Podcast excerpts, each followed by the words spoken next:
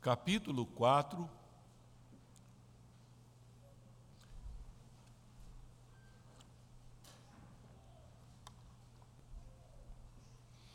Filipenses capítulo 4, nós leremos os quatro últimos versos dessa carta. Filipenses 4, 19 a 23. Convido você que também nos acompanha online, que abra aí a palavra do Senhor para a nossa meditação. Convido a todos, nós façamos essa leitura juntos desses versos tão preciosos da palavra de Deus. Leiamos. E o meu Deus, segundo a sua riqueza em glória, há de suprir em Cristo Jesus cada uma de vossas necessidades. Ora, a nosso Deus e Pai, seja a glória pelos séculos dos séculos. Amém. Saudai cada um dos santos em Cristo Jesus. Os irmãos que se acham comigo vos saúdam. Todos os santos vos saúdam, especialmente os da casa de César. A graça do Senhor Jesus Cristo seja com o vosso espírito. Vamos orar mais uma vez. Senhor, nosso Deus e Pai, nós lhe pedimos, no nome do Senhor Jesus, que venha nos ajudar a compreender esta palavra e lhe rogamos que o Senhor não permita, ó Deus, que nenhuma distração venha roubar aquilo que precisa ser compreendido e instalado dentro de nós para a glória do teu nome, para a saúde, ó Deus, individual e coletiva do teu rebanho. Nós assim lhe pedimos, no nome do Senhor Jesus de Nazaré. Amém. Queridos irmãos, nós estamos aqui hoje chegando ao fim desses sermões nesta linda carta do apóstolo Paulo à igreja de Filipos. E eu desejo de coração, eu desejo muito que os irmãos venham fazer então uso é, dos recursos divinos que Deus colocou a, a, a nosso dispor nesta carta para que nós sejamos encorajados a uma vida de maior plenitude da graça de Deus sobre as nossas vidas. O apóstolo Paulo, é, no verso anterior, ele está a elogiar a igreja filipense, acima de todas as igrejas da Macedônia, pelo cumprimento do dever cristão de ministrar ali a vida do servo do Senhor, as coisas temporais. Embora ele, o apóstolo Paulo, estivesse oferecido e entregue ali a vida daqueles irmãos às bênçãos é, espirituais. De modo que estas são ali as últimas palavras do apóstolo Paulo e nós podemos resumi-la como uma mensagem de despedida. Uma mensagem de despedida comunicando primeiramente ali a providência plena de Deus. Né? No verso 19, Paulo diz: E o meu Deus, segundo a sua riqueza em glória, há de suprir em Cristo Jesus cada uma de vossas necessidades. Paulo agora ele assegura aos destinatários que Deus suprirá cada uma das suas necessidades. Há quem leia esse verso como uma súplica, como um optativo que supra, como é, dissesse, ah, quem dera, quem sabe, olha, há uma possibilidade de que Deus venha suprir ali as necessidades de vocês. Entretanto, esta não é então a interpretação mais precisa à luz então do teor dessas palavras que nos ajudam a entender essa declaração como uma promessa de Deus, como uma promessa é, de cobertura de necessidades materiais e espirituais através de Cristo Jesus. A promessa ela é feita a uma igreja que com sacrifício, com lutas havia então contribuído para suprir as necessidades do servo do Senhor. William Hendrickson, ele comentando esse texto, ele diz assim: Paulo não está pensando primariamente no que Deus fará pelos irmãos de Filipos quando eles entrarem na glória mas no que fará por eles nesse reino de necessidades, nos momentos em que elas os atingirem. De modo que ele está aqui falando do suprimento das necessidades dessa vida aqui. A promessa que Paulo faz, ela é importante e verdadeira tanto individualmente quanto coletivamente para a vida do povo de Deus. Ela está baseada numa promessa do Salvador de que todo aquele que fizer a menor das bondades a um dos seus servos, de maneira alguma perderá a sua recompensa. Os filipenses estiveram semeando no campo do Senhor. E Paulo está dizendo que eles poderiam esperar uma colheita farta, uma colheita certa, uma colheita abundante. Jesus ensinou esse princípio, ele disse: Dai e dar-se-vos-á, boa medida, cheia, generosa, transbordante, porque com a medida com que tiverdes medido, vos medirão também.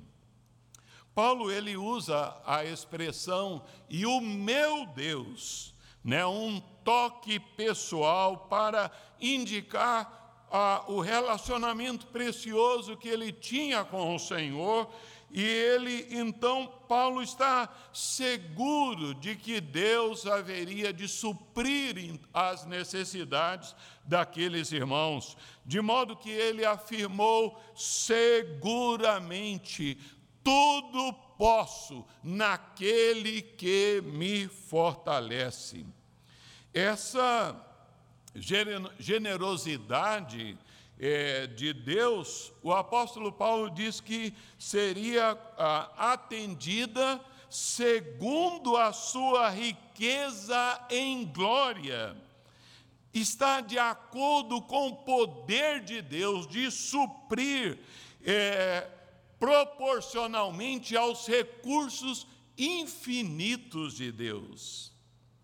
As palavras aqui em glória elas contemplam a riqueza, a majestade, a grandeza e a, a fonte inesgotável do poder de Deus, da riqueza de Deus. Paulo está dizendo: olha, o meu Deus, segundo a sua riqueza em glória, há de suprir. A palavra suplir é plerosei, ah, significa encher, fazer transbordar. Né? É a mesma palavra que ele usa no verso anterior para abundância. Né? Esse cuidado amoroso, esse auxílio é, glorioso nas necessidades, tem por base os méritos do Senhor Jesus Cristo. Será por meio de Jesus Cristo. São promessas que estão em Cristo Jesus, na pessoa de Jesus, para aqueles que estão em Cristo Jesus, vinculados, ligados à videira verdadeira. Paulo está dizendo que Deus recompensaria ali os irmãos da igreja filipense, não por causa do mérito das suas obras em suprir e cuidar dele, mas por causa de Jesus Cristo e somente pela graça do Senhor Jesus Cristo. Porque o Senhor Jesus é a única fonte é, e a causa de todas as bênçãos que eu e você recebemos. E ele nos diz aqui uma palavra tão importante que esse Deus, ele diz, há de suprir em Cristo Jesus cada uma de vossas necessidades. Ele está dizendo que as nossas necessidades seriam supridas dentro do parâmetro do limite estabelecido pelo Senhor Jesus, não de ganância, não de abundância, mas o limite que ele nos ensinou a orar, dizendo: O pão nosso de cada dia nos dá hoje. Paulo então reforça essa mesma ideia lá então em Timóteo, dizendo: é, tendo o sustento e com que nos vestir, estejamos contentes. Né? Assim, é, nós precisamos aqui é, entender que há uma necessidade muito importante de saber distinguir, separar necessidades de desejos. Né? A provisão divina contempla as nossas necessidades e não os nossos desejos. Nós precisamos lembrar sempre e continuamente, então, da diferença que existe entre necessidades e desejos, para que não sejamos é, enganados pelo diabo. É, isto porque a tendência do coração humano coração enganoso, o meu e o seu, é, é desejar sentir-se é, sempre bem e evitar a todo custo o desconforto e a dor. Quanto mais fácil, melhor. Né? Então, é, mas precisamos lembrar o seguinte: podemos não conseguir tudo o que nós desejamos, mas Deus proverá tudo aquilo de que eu e você necessitamos. Sabe, desejos muitas vezes podem proceder então é, de comparações com relação à, à vida de outras pessoas e podem surgir então é, da cobiça e da inveja na quebra lá do décimo mandamento da lei de Deus. Deus não nos prometeu é, suprir a nossa ganância ou grande quantidade de coisas e luxo, Paulo não deseja para aqueles irmãos abundância de todas as riquezas ou grandes excessos, mas aquilo que é necessário para a vida, para cada dia.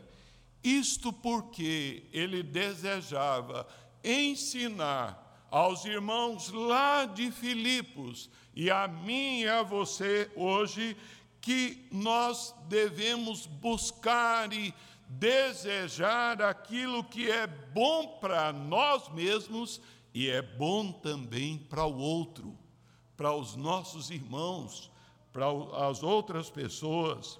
Nossos recursos, eles são a providência de Deus. Nossos recursos, eles fluem do poder de Deus, das promessas de Deus.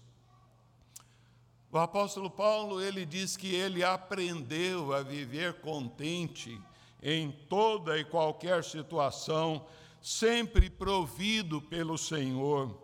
E esses recursos capacitaram, fortaleceram Paulo a lidar com tudo que a vida exigiu dele e, e podem fazer o mesmo comigo e com você em vez de desejar todas as coisas e muitas coisas, devemos aceitar a provisão de Deus com gratidão ao Senhor.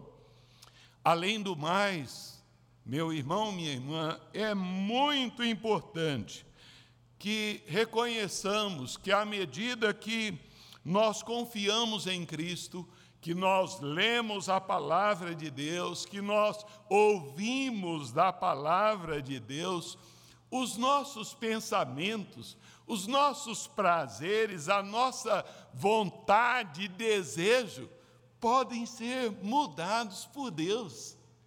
Ao invés de estar focado em coisas materiais ou outras ambições que o mundo nos pressiona na questão do ter, nós podemos ser é, incentivados e motivados para buscar sermos conforme foi o Senhor Jesus. Excessos e riquezas também ah, podem gerar em nós as soberbas e ofensas e podem gerar desprezos para com Deus e desprezo com o próximo. Recursos moderados correm menos risco. É uma mensagem de despedida também, exaltando a glória de Deus. Temos aí no verso 20 uma doxologia uma palavra aí, então um hino. É, é, Paulo ele diz: ora, o meu Deus, a, a nosso Deus e Pai, seja a glória pelos séculos dos séculos. Amém. Isso é um hino. Paulo ele não resiste aqui a uma explosão de louvor. Ele está então agora dando um glória a Deus, né? O tributo de louvor a nosso Deus e Pai vem aqui como um clímax ah, esplendoroso que flui de toda a alegria desta carta.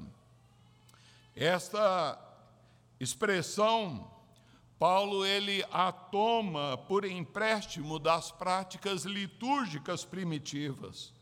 Uma declaração aqui de louvor e adoração que glorifica e exalta a majestade de Deus.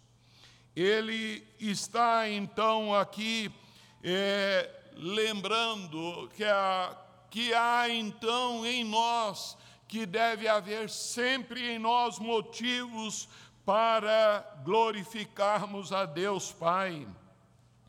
É, especialmente ele foca aqui na primeira pessoa da divindade, a nosso Deus e Pai. É, o Pai, ele é digno de louvor, e ele diz: é digno de louvor para todos, sempre, sempre, sempre. Dar glória a Deus será a nossa ocupação contínua lá na glória, né? E nós devemos acostumar e devemos fazer enquanto estamos aqui na terra. Nós devemos glorificar ao nosso Deus. Paulo ele fecha aqui as cortinas da carta aos Filipenses, proclamando essa grande verdade das Escrituras: a Deus seja toda glória. E a única resposta adequada a estas verdades é nos unirmos ao apóstolo Paulo e dizermos amém, amém Glória ao nosso Deus. Paulo nos chama a entender que esse é o fim último da nossa existência, é o fim principal da nossa vida. Devemos louvar ao nosso Deus e Pai pelas bênçãos temporais, louvar a Deus pelas graças espirituais para esta vida e para a vida que há de vir. Disso nós vamos encontrar versículos em abundância na palavra de Deus. Em Romanos 16, 27, Paulo diz: Ao Deus único e sábio seja dada a glória por meio de Jesus Cristo pelos séculos dos séculos. Amém. Em Efésios 3, 20 e 21, ele diz: Aquele que é poderoso para fazer infinitamente mais do que tudo quanto pedimos ou pensamos, a Ele seja a glória na igreja e em Cristo Jesus por todas as gerações, pelos séculos dos séculos. Amém. Pedro também diz: olha, ah, seja Deus glorificado por meio de Jesus Cristo, a quem pertence a glória, o domínio pelos séculos dos séculos. Amém. Nós somos chamados e convocados para a glorificação ao Senhor. Mas essa é uma mensagem de despedida é, em que compartilha também ah, uma amorosa saudação. Paulo chega aqui aos cumprimentos e despedidas é, dos irmãos de Filipos. Epafrodito está para pegar então a carta para levar lá para aqueles irmãos. E ele nos diz aí os versos 21 e 22. Saudai a cada um dos santos em Cristo Jesus. Os irmãos que se acham comigo vos saúdam, todos os santos vos saúdam, especialmente os da casa de César. Nós vamos notar aqui, meus irmãos, quatro saudações. É, ele, primeiramente, está fazendo uma saudação amorosa ali é, a, em seu nome, né? Como um pastor amoroso, Paulo lembra ali de cada uma das suas ovelhinhas que custou ali a, as varadas, a prisão, para que ele fosse lá então preso na cidade de Filipos, mas ele está lembrando de cada uma delas. E ele diz: saudai a cada um dos santos. A ideia aqui é comunicar, então, uma palavra de ternura, de afeto aos irmãos de Filipos, deixando claro seu amor dedicado a cada um deles individualmente. Ele diz: saudai a cada um. Ele não diz aqui saudai a todos, né? Ele diz a cada um, a cada um dos santos. Nós já estudamos essa palavra é, no primeiro, ah, lá então, é, essa palavra no início da carta é a cada um daqueles que foram salvos por Jesus.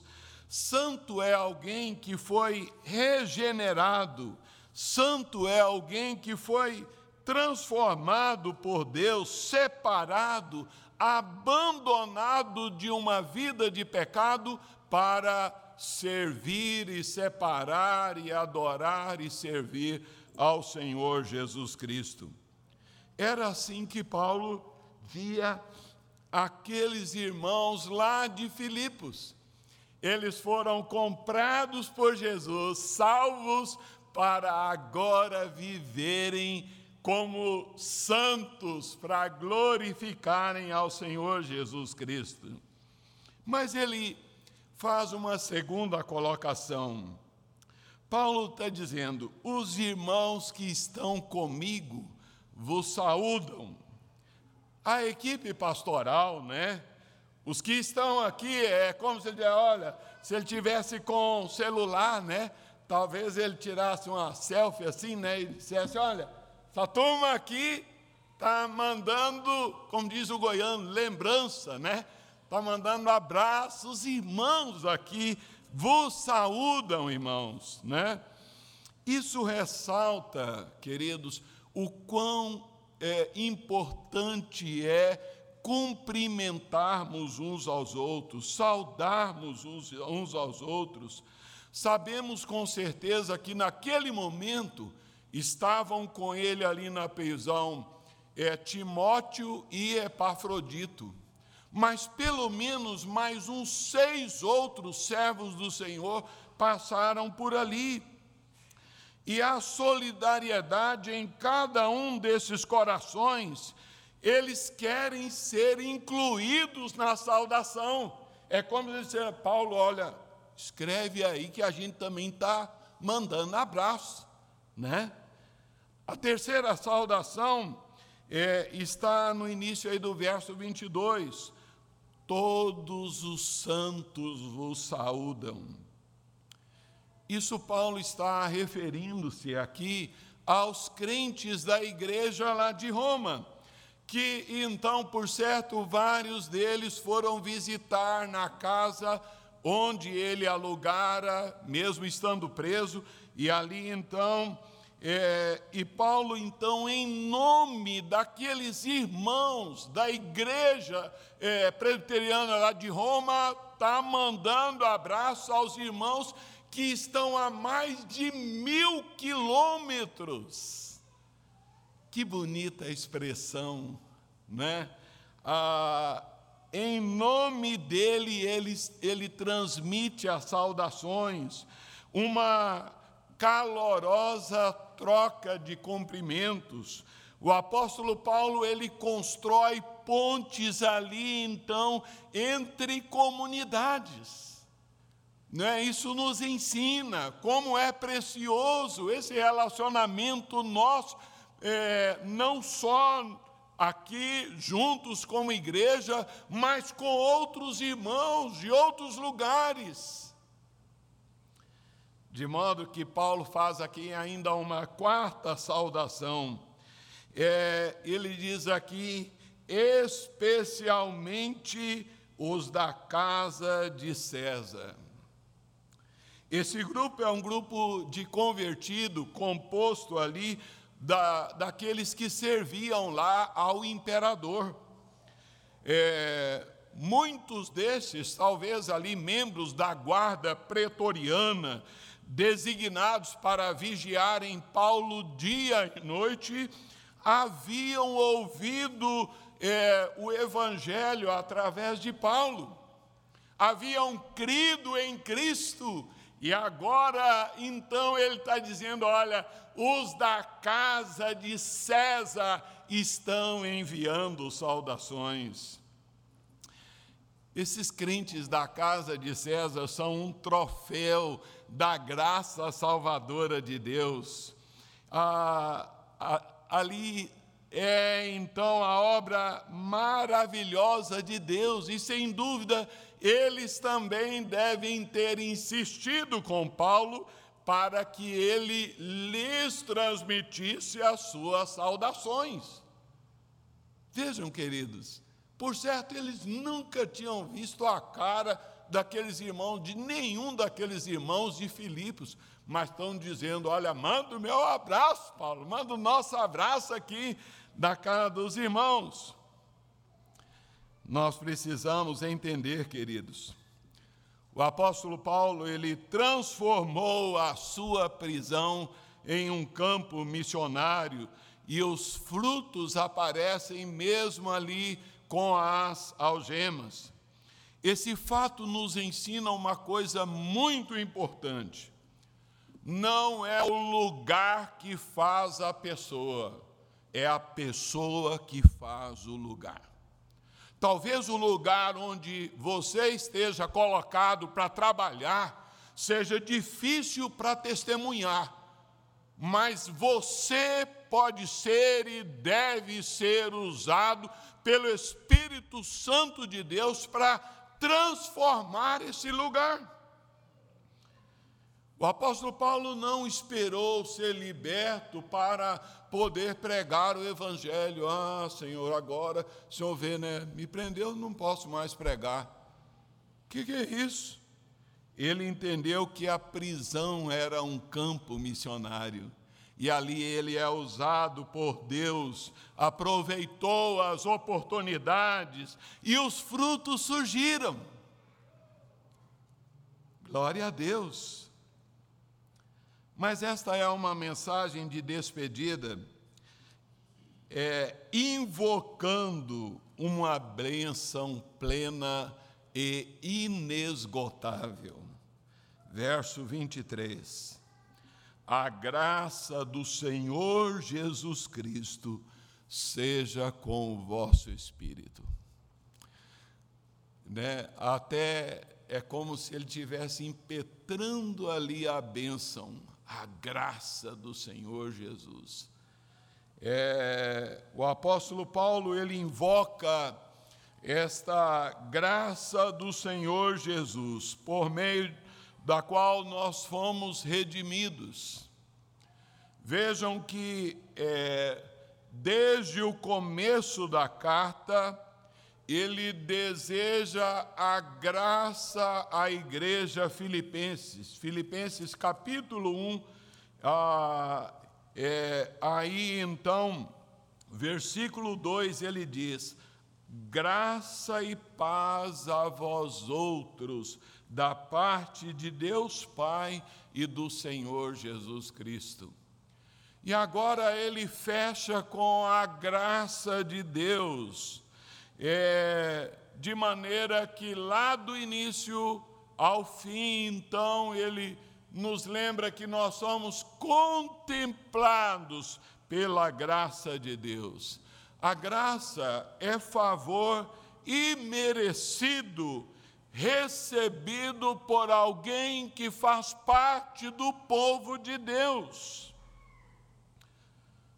Os crentes de Filipos já haviam recebido a graça salvadora no momento da regeneração, mas Paulo deseja muito mais da graça de Deus de forma mais plena, então, para a vida cristã deles.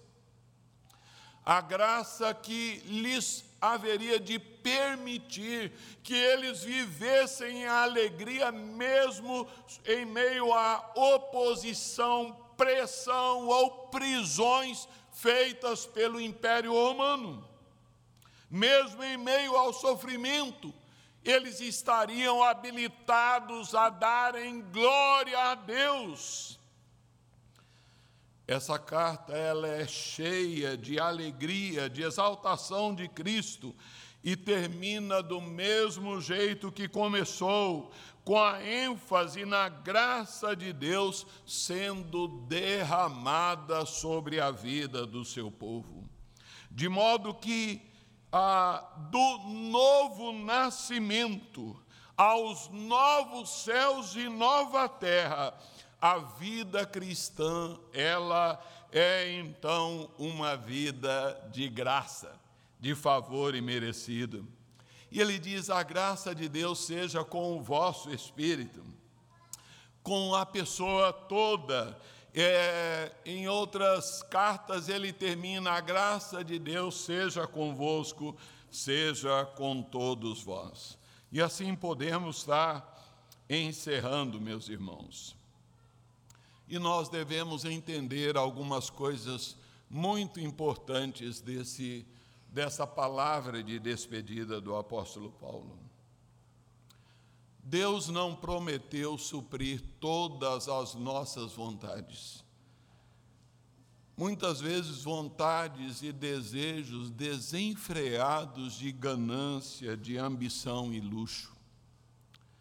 Deus promete suprir as nossas necessidades, aquilo que é necessário para a nossa vida diária e que nós aprendamos também a desejar as bênçãos de Deus para o nosso próximo, para os nossos irmãos, Senhor, abençoa meu irmão, abençoa ali, né?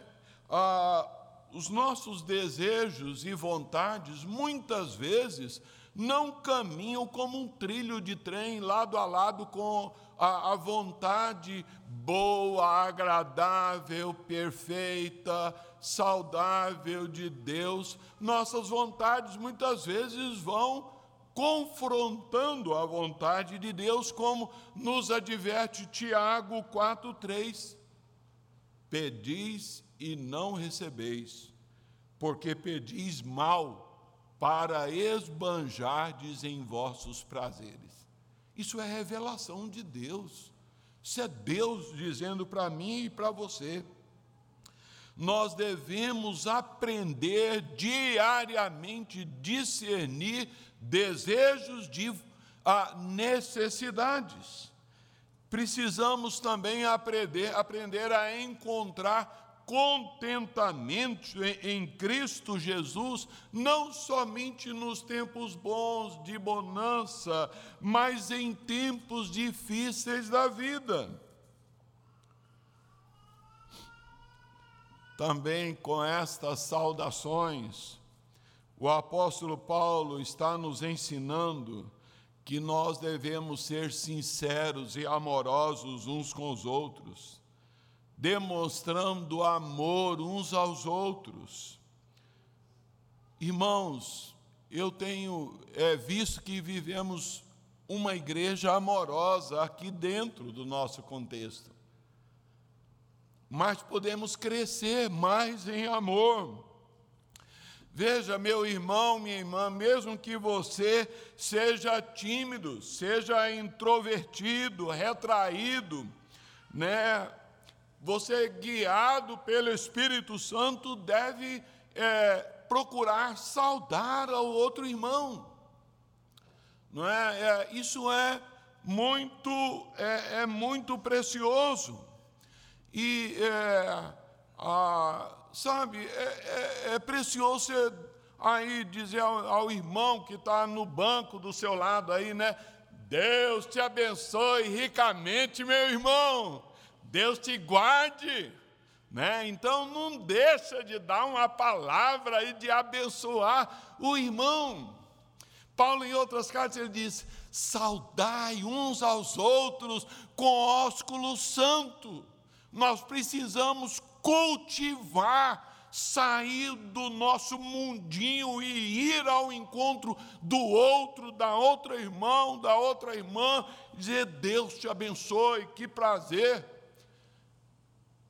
Eu estou aqui com quase 70 anos de idade, então a dificuldade também pela máscara, né?